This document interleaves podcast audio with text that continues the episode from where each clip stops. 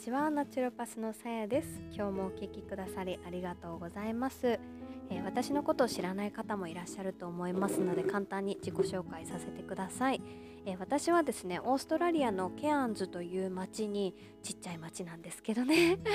えー、住んでおります。かれこれもう2008年に来たので何年になるんでしょうね。あもう覚えてませんね。はい、10年以上、えー、このオーストラリア生活、特にこのケアンズという常夏パラダイスでね、えー、生きております、えー、こちらでですね、オーストラリア政府認定の自然医療療法士ナチュロパスという、え資格を取ってですね、え自身のクリニックを2018年に開業いたしました。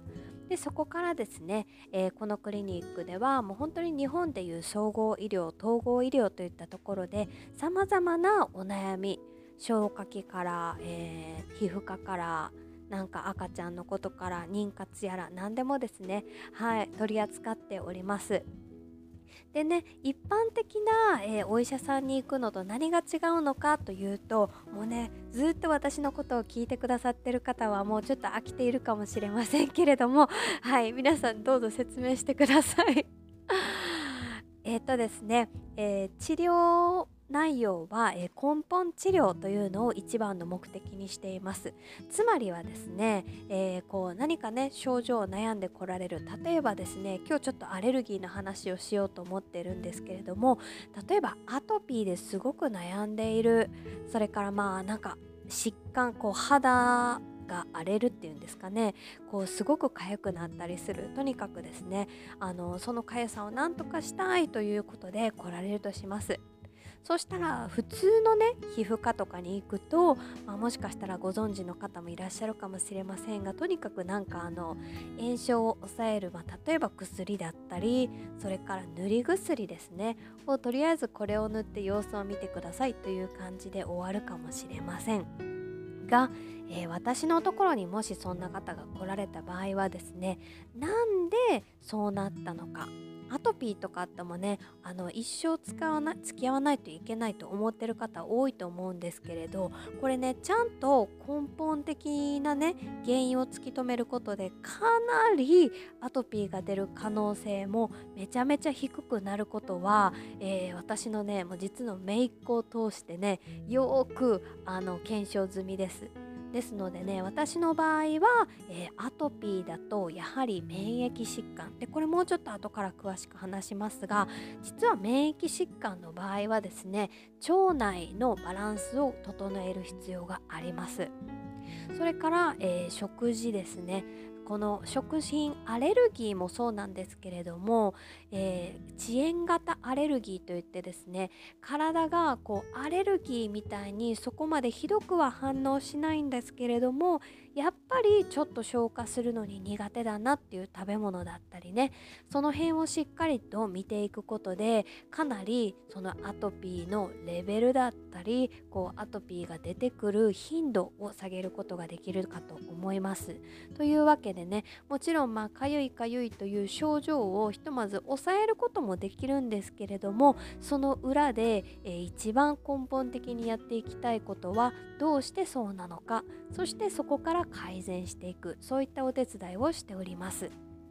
でね処方もね、えー、まあ、治療内容というんですかねも、まあ、自然医療療法士というぐらいですから使うものは、えー、漢方だったりそれから栄養療法それからまあ普段の、えー、食事の内容それからライフスタイルですねそんなところのアドバイスをさせていただいております。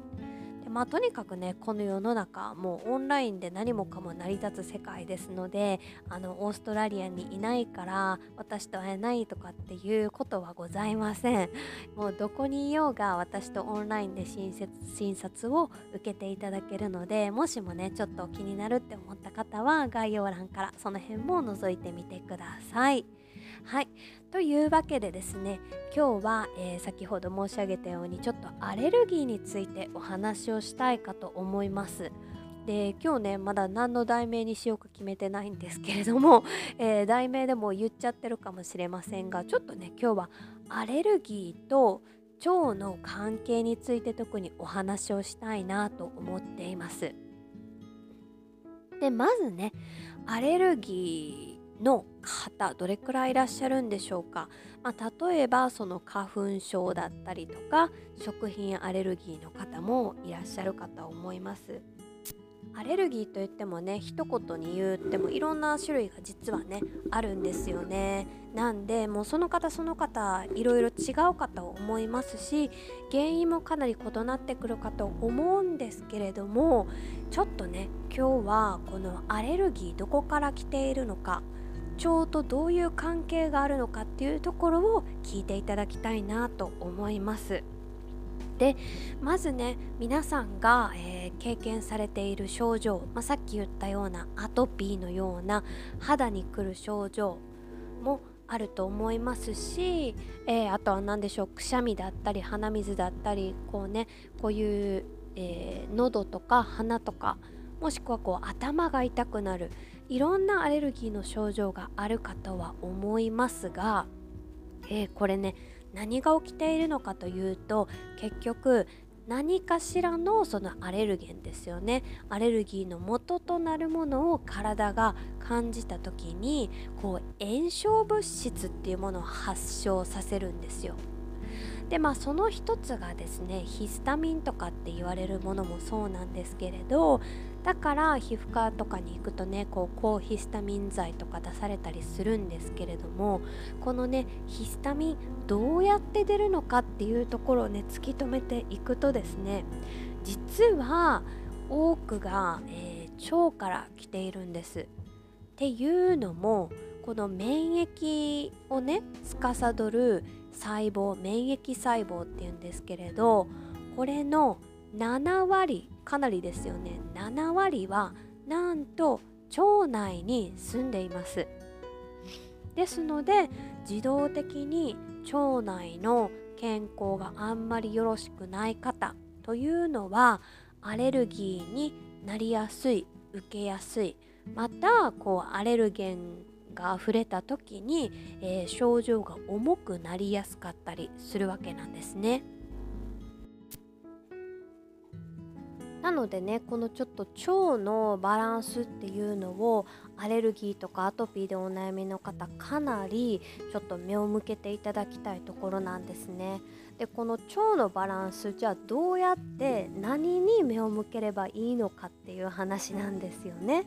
えー、まずはですねやっぱりちゃんと腸が正常に動いているかっていうのがいいスタート地点かなと思っています。これさっきのね私の姪っ子の話なんですけれども彼女は本当にかなりちっちゃい頃から私知らなかったんですけど こうこっちに住んじゃってるのでねなかなかこう詳しく話すことがなかったんですがどうやらかなりちっちゃい頃からあのアトピーが結構ひどくてこうもう何て言うんですかもう痒くてかいちゃってこう夜起きちゃうみたいなそれぐらいのレベルで結構あのステロイドとかもねほぼほぼ毎日使っていたような子だったんですよ。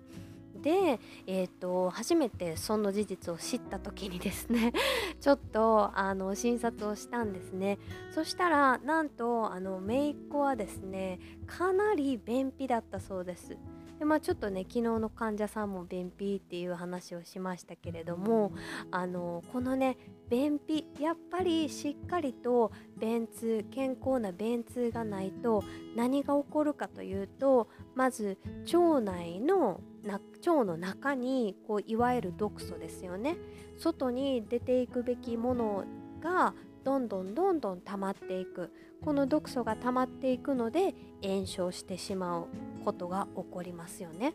さらにこの毒素がいっぱいいっぱい溜まってくるということはこの毒素を食べてどんどん育つ腸内のいわゆる悪玉菌という細菌もどんどんどんどん増えていくわけなんですよ。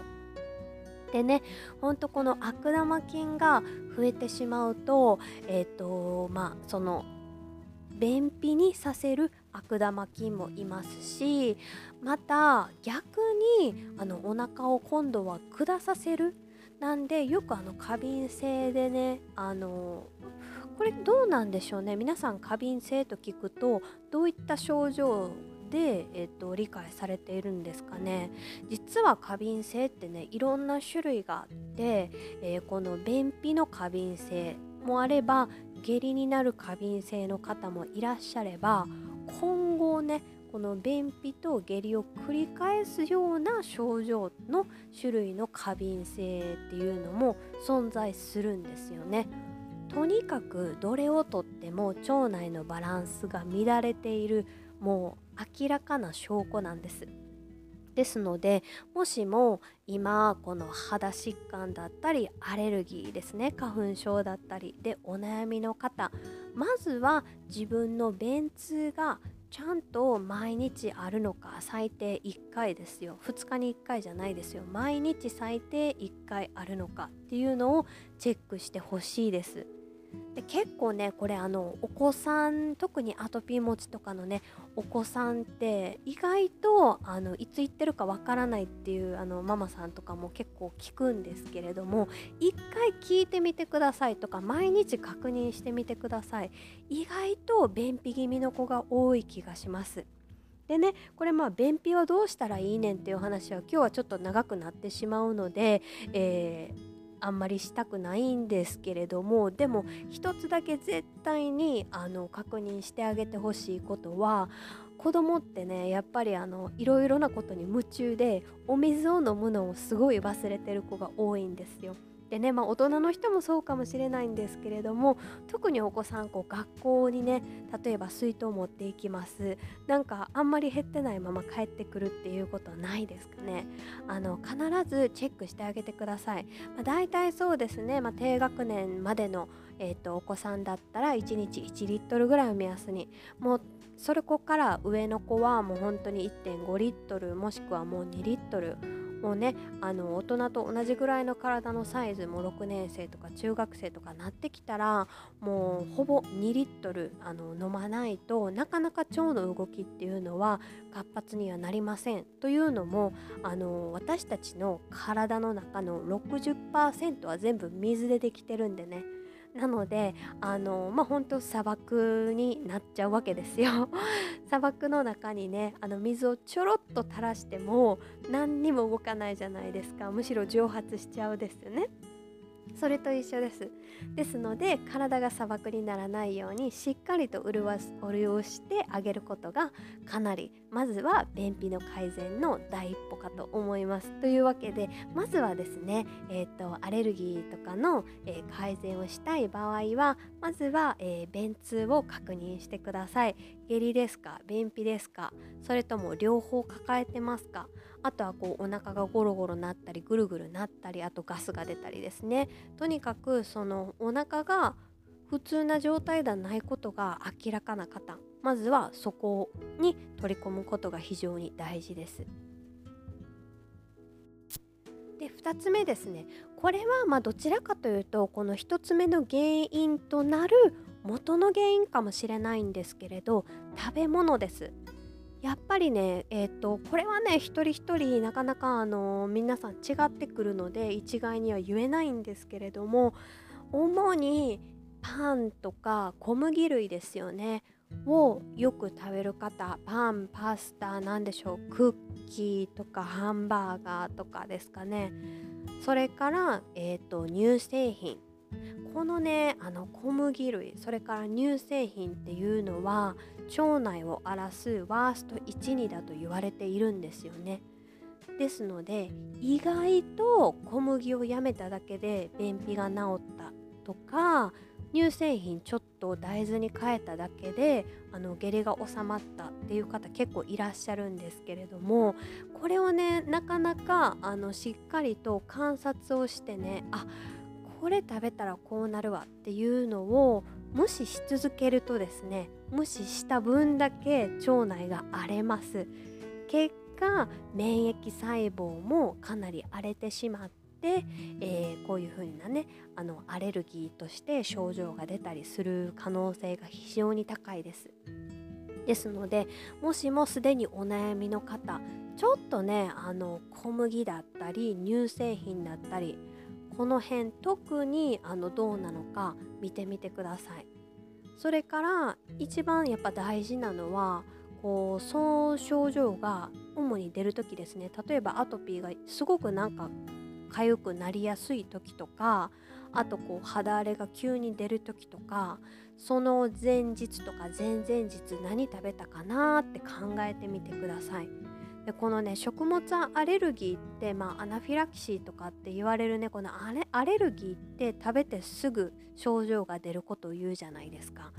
でもさっき言ったような遅延型アレルギーっていうのは実はねこの症状になるまで1日とか2日とか3日とかかかってようやく症状に出たりするんです。なので、まあ、余計にねちょっとピンポイントでこう指摘しづらいところはあるんですけれどもこれを繰り返していくとなんとなくパターンが見えてくると思います。なのであのたまにね私も患者さんではあの何を食べたかちょっとフードダイアリーをつけてくださいという感じで何を食べたか書いてもらう時もあるんですけれどそうするとなんとなくですけれど例えばピザ食べた次の日はうんちが出ないとか分かってくるかと思います。ぜひやってみてください。はい、というわけでですねちょっと今日は2点お伝えしましたね、えー、この花粉症だったりアレルギーだったりアトピーだったりこういった症状実は腸と関係していますっていうことでしたね、えー、腸内の中に免疫細胞が70%も住んでいるんだ。だから腸の中が荒れていると自然とこういった、えーと、免疫からの炎症ですねアレルギー症状とかも出やすいし症状も悪くなりやすい。これをリバースしたい場合はどうしたらいいかというとまず一つは、えー、とにかく腸内の動きがちゃんと正常であるか見てくださいということを言いました。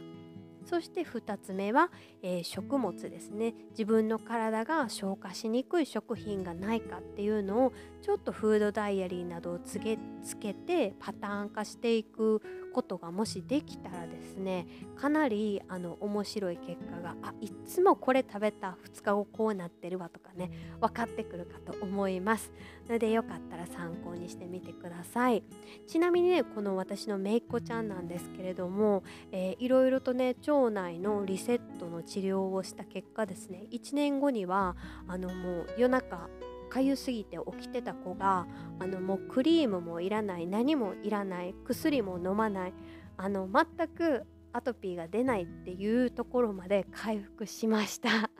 すごいですよね。なんでねあの今お困りの方たくさん結構いらっしゃると思うんですよね。でもあの方法はあるんです。ただただ塗り続けるだけでは残念ながらあのこのアトピーが出るっていう根本を直すことは残念ながらできません。もう少し深掘りしたいところであの考えていくことで必ずねリバースすることができます。もしねあの個人的にやっぱり相談したいって思われる方是非お気軽にあの DM でもいいしお問い合わせでもいいしまずはお声がけください。お手伝いできるかと思います。はいというわけで今日はアレルギーについてお話をさせていただきました、えー、コメント感想リクエスト何でもいいです。よかったら残してってください。それでは今日も素敵な一日をお過ごしください。ナチュロパスのさえでした。Have a nice day. See you next time.